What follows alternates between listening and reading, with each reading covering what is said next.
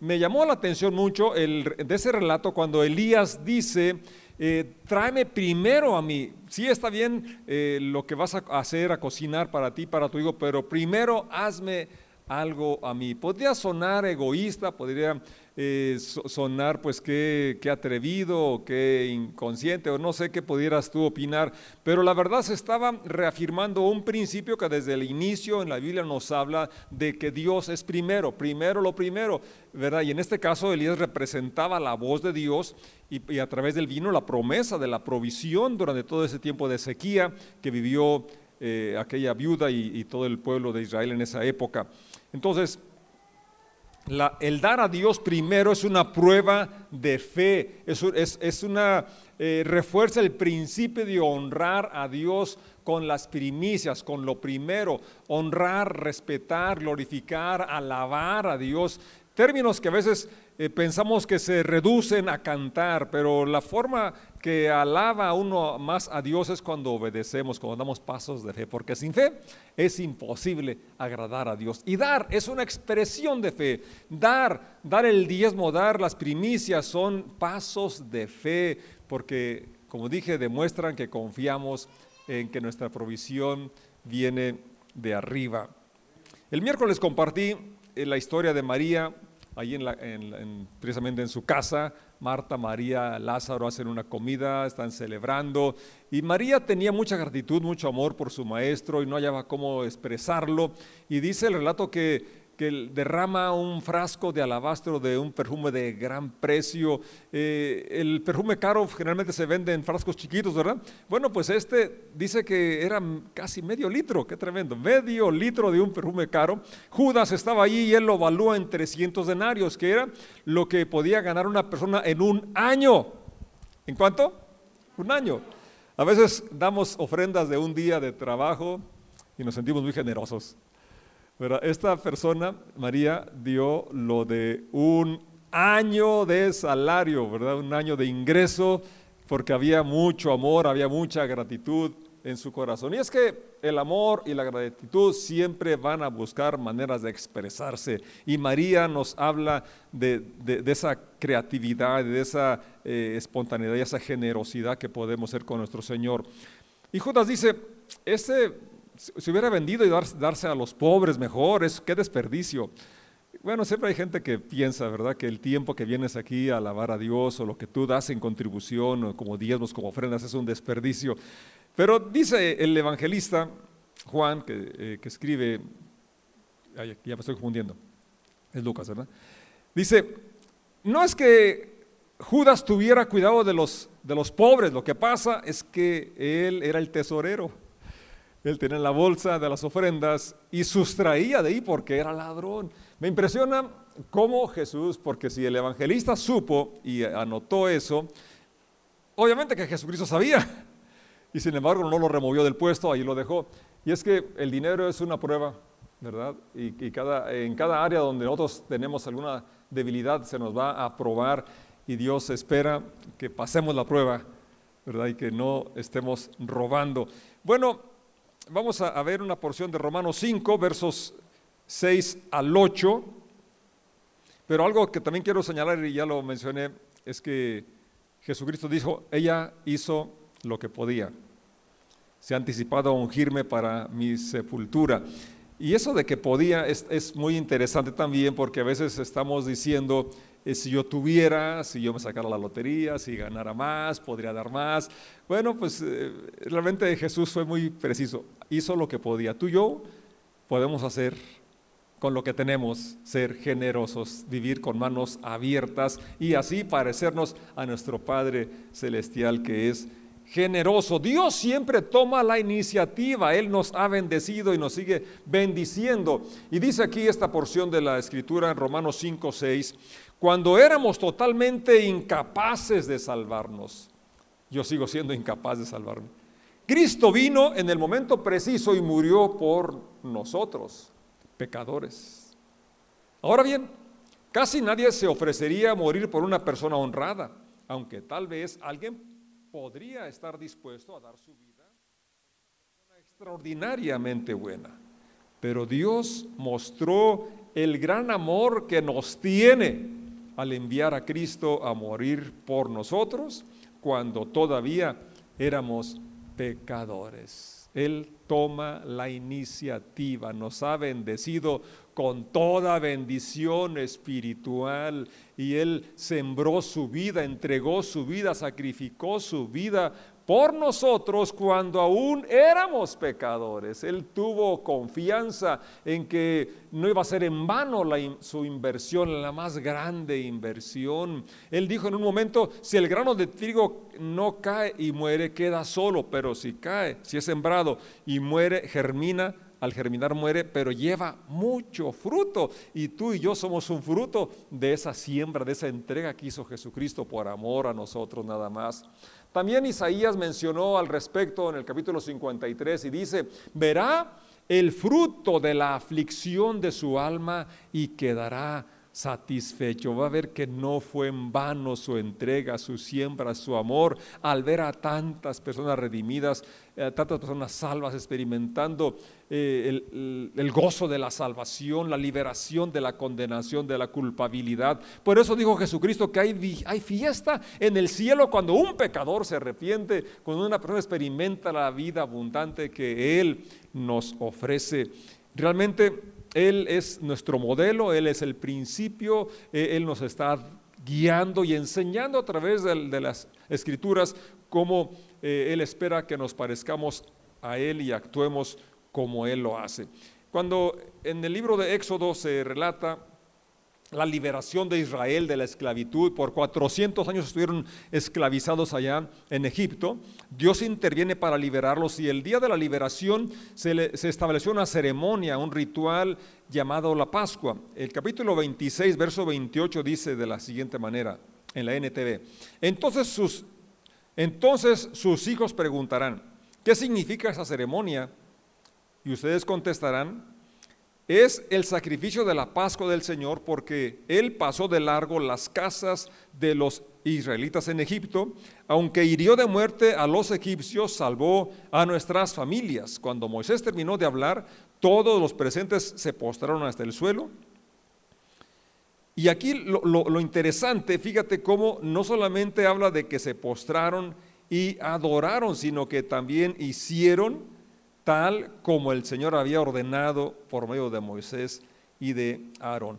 Esta ceremonia y todas las que se establecieron en Israel y como las que tenemos hoy, que seguimos practicando, como el bautismo, como la comunión o la Santa Cena, todas tienen una enseñanza de recordarnos lo que el Señor hace por nosotros. En este caso concreto, era que los que habían sido liberados recordaran que habían sido esclavos, pero que a las nuevas generaciones eh, supieran los orígenes y que no había sido siempre así, sino que en un momento dado fueron esclavizados, que fue gracias a la intervención de Dios que eran libres. Nuestros hijos deben aprender a ser generosos porque nos ven que somos generosos, ¿verdad? Cuando ellos ven que preparamos nuestras ofrendas, nuestros diezmos, podemos platicar, contarles por qué hacemos lo que hacemos. Esa era una de las razones de la Pascua, no solo recordar, sino también enseñar a las nuevas generaciones eh, cómo había esa relación de pacto, cómo Dios había intervenido para liberarlos y para bendecirlos.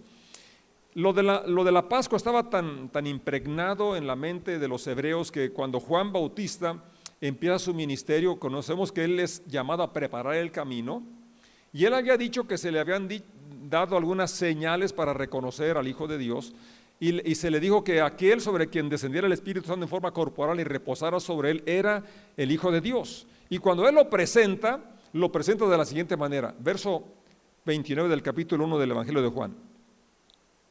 El día siguiente Juan vio que Jesús se le acercaba y dijo, miren, el Cordero de Dios que quita el pecado del mundo. He aquí el Cordero de Dios que quita el pecado del mundo. Él, él estaba bien consciente de esa lección de la Pascua, como el cordero que fue sacrificado para marcar las casas de los hebreos, ahora Jesús era, tipificaba nada más, señalaba al, sacrificio que Jesucristo haría, no solo para marcar, no solo para lavar, sino para salvarnos y darnos la bendición más grande de ser reconciliados con Él y tener esa bendición ahora. Por eso podemos dar de gracia lo que de gracia hemos recibido. Desde el inicio, eh, aunque no lo detalla Génesis cómo sucedió, hubo una, instrucción a, nuestros primeros padres de que había que ofrecer sacrificios, ofrendas al Señor. Por eso Génesis nos habla en el capítulo 4, versos 3 y 4, que Caín y Abel ofrecieron ofrendas al Señor. Dice el verso 3, al llegar el tiempo de la cosecha, Caín presentó algunos de sus cultivos como ofrenda para el Señor. Verso 4. Abel, Abel, también presentó una ofrenda, las mejores partes de algunos de los corderos que eran primeras crías de su rebaño. El Señor aceptó a Abel y a su ofrenda. Aquí hay muchas lecciones muy importantes que quiero señalar. Hay una diferencia en la descripción de la ofrenda de, Caín y de la de Abel. No es que a Dios no le guste lo de la cosecha, más adelante vamos a ver cómo espera las primicias de las cosechas, sino que, fíjate, simplemente dice en una forma escueta que Caín presenta algunos de sus cultivos, pero con Abel hace unas precisiones muy, muy detalladas y es que dice que en la ofrenda eran las mejores partes de algunos de los corderos que eran las primeras crías. Leyendo ese pasaje en la Reina Valera dice así, y aconteció andando el tiempo que Caín trajo del fruto de la tierra una ofrenda al Señor. Verso 4. Y Abel trajo también de los primogénitos de sus ovejas de lo más gordo de ellas. Fíjate que señala dos cosas interesantes. Eran primogénitos, eran las primeras crías y además lo mejor, las más gordas de ellas. Y entonces miró el Señor con agrado a Abel y a su ofrenda. Dios mira tu ofrenda, te mira a ti y mira la ofrenda. ¿Sí? pero la ofrenda habla de tu corazón. Ofrendar, diezmar es, es fe. Y sin fe es imposible agradar a Dios. Y Dios ves, Dios ve si lo haces con fe, lo haces con gratitud, con amor o por otra motivación. Y miró el corazón de Abel. Abel seleccionó, eran los primogénitos y además era lo mejor. Vio su corazón, su gratitud y es por eso que es aceptado. Y acuérdate que lo que antes se escribió para nuestra enseñanza, se escribió para que por la paciencia, por la consolación de la escritura, tengamos esperanza. Lo que ofrecemos manifiesta lo que somos. Lo que ofrecemos manifiesta nuestro corazón y por eso fue aceptada Abel y su ofrenda. Quiero que también Caín les perdón, eh, Adán le platicó a Caín y Abel y a sus hijos que para que ellos se vistieran, eh, Dios había hecho un sacrificio, porque Génesis 3:21 menciona que Dios los vistió con túnicas de animales y obviamente pues los sacrificó y me imagino que fue a la vista de Adán y de Eva y se dieron cuenta del precio del pecado y cómo para vestirse, vestirlos tuvo que haber un, un, sustituto, un sacrificio y que trae una aplicación también hoy a nuestros días. Tú y yo nos vestimos de Cristo, estamos revestidos de Cristo porque Él se sacrificó por nosotros. Tiene sentido, ¿no? En Éxodo 13, verso 2, menciona lo siguiente, dedícame a todos los primeros hijos varones del pueblo de Israel. Todo primer nacido, tanto de los seres humanos como de los animales, me pertenece. Lo primero le pertenece al Señor, los primogénitos. Más adelante, en el capítulo 13, que estamos leyendo, versos 12 y 13, dice, deberán presentar al Señor todo primer hijo varón y toda primer cría macho de los animales, porque a Él le pertenecen. ¿A quién le pertenecen? Al Señor. Para recuperar la primer cría de un burro, podrán pagar rescate al Señor entregando como sustituto un cordero o un cabrito.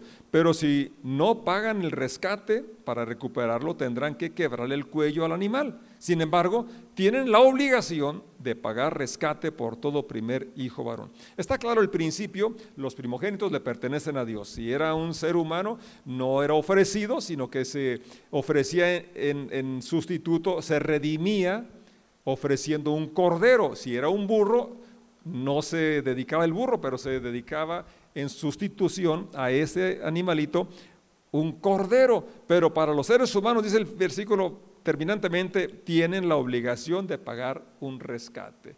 Y todo eso estaba trayendo, como dije, la lección de que, de que el Señor daría lo mejor por nosotros al entregar su vida en la cruz del Calvario. En el capítulo 23 del mismo libro de Éxodo, verso 19 dice lo siguiente, cuando recojas tus cosechas, lleva a la casa del Señor tu Dios lo mejor de las primer cosechas, habla de las primicias, los primeros frutos, pero señala, llévalos a la casa del Señor tu Dios. Aunque hoy tenemos las opciones de hacer depósitos, pues los que tienen la, libertad, el, deseo eh, de venir, pues es mejor traerlos. Y aquí está, era algo establecido en, aquel tiempo. Traerlos, es decir, aquí habla de un sentido de pertenencia, un sentido de, equipo, ¿sí? Cuando, cuando sabes que perteneces a una casa y que una casa tiene proyectos y una casa tiene gastos y tú como parte de esa casa estás contribuyendo, por eso dice, traerlos a la casa del Señor. ¿Cuándo? Cuando recojas la cosecha dirás, pero yo no soy agricultor, eso le toca a usted, pastor.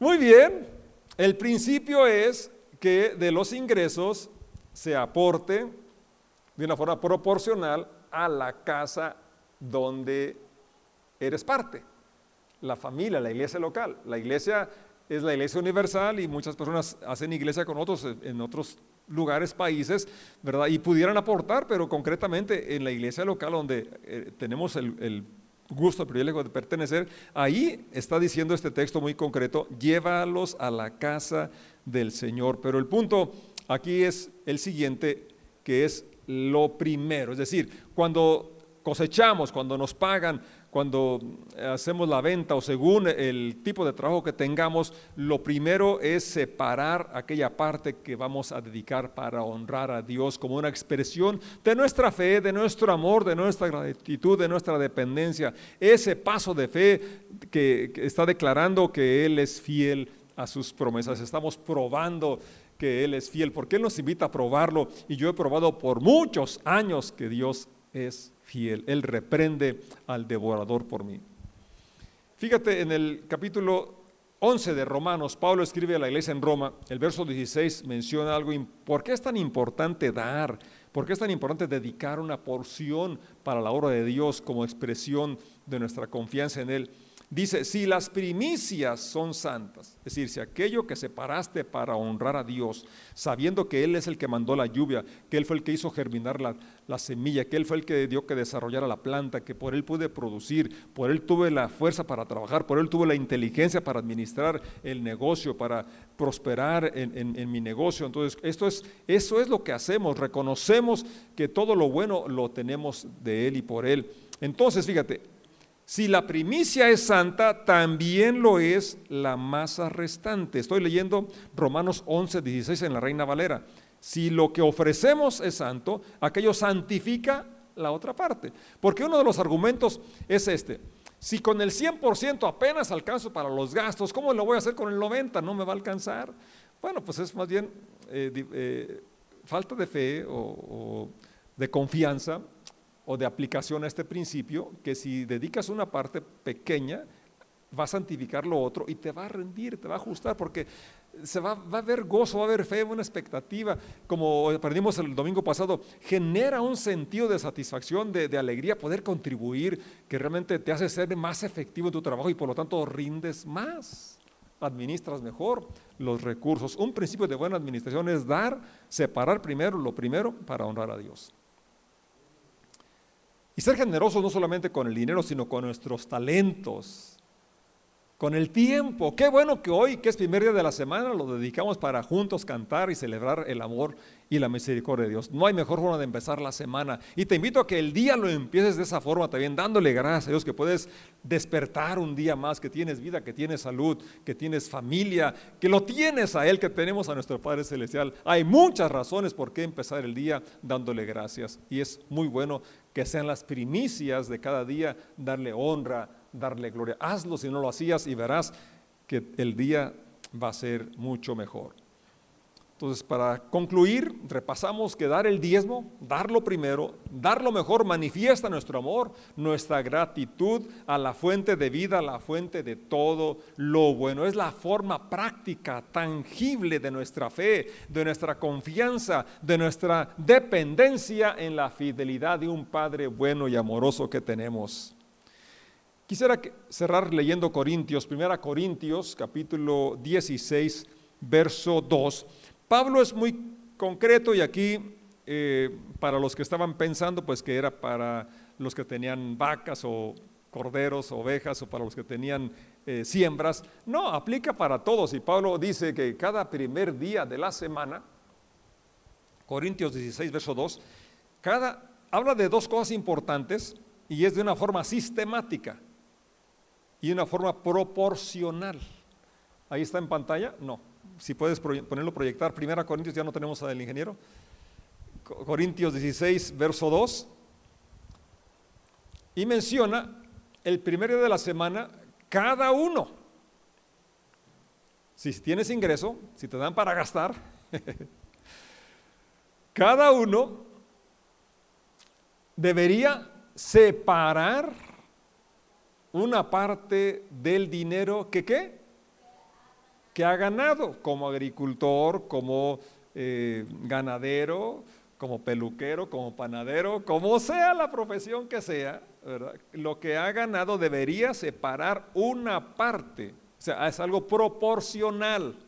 La Biblia habla mucho del diezmo. Si no tienes la fe para dar el diezmo, pues empieza con el 5%, el 2%, pero que sea proporcional. Prueba a Dios. Y eso te va a ayudar a incrementar el porcentaje y porque vas a experimentar la bendición de dar con fe, dar con gratitud, dar con alegría, ser generoso, parecernos a nuestro Padre y poder contribuir para que muchas personas más sean bendecidas. Y luego dice, eh, no esperes hasta que yo llegue. Bueno, el punto que, enfatizo es ese que dice la primera parte. Cada primer día, es decir, en una forma sistemática, cada que haya el ingreso, y luego una parte que es proporcional a lo que se gana. Oremos, Padre, te damos muchas gracias porque tú nos instruyes en todas las áreas y en esta no podía ser menos, sino que es lo que más, más instrucciones hay porque eh, esto habla de nuestro corazón y de nuestra dependencia de ti. Gracias porque cada día nos instruyes, nos motivas siendo tan generoso con nosotros. Yo ruego que cada uno podamos dar pasos de fe respondiendo a tu llamado y viviendo esa vida abundante en plenitud que tú nos ofreces. Muchas gracias por tu iglesia que es generosa. En el nombre de Jesús. Amén. Bendiciones, Dios los prospere y vamos a dar con manos abiertas.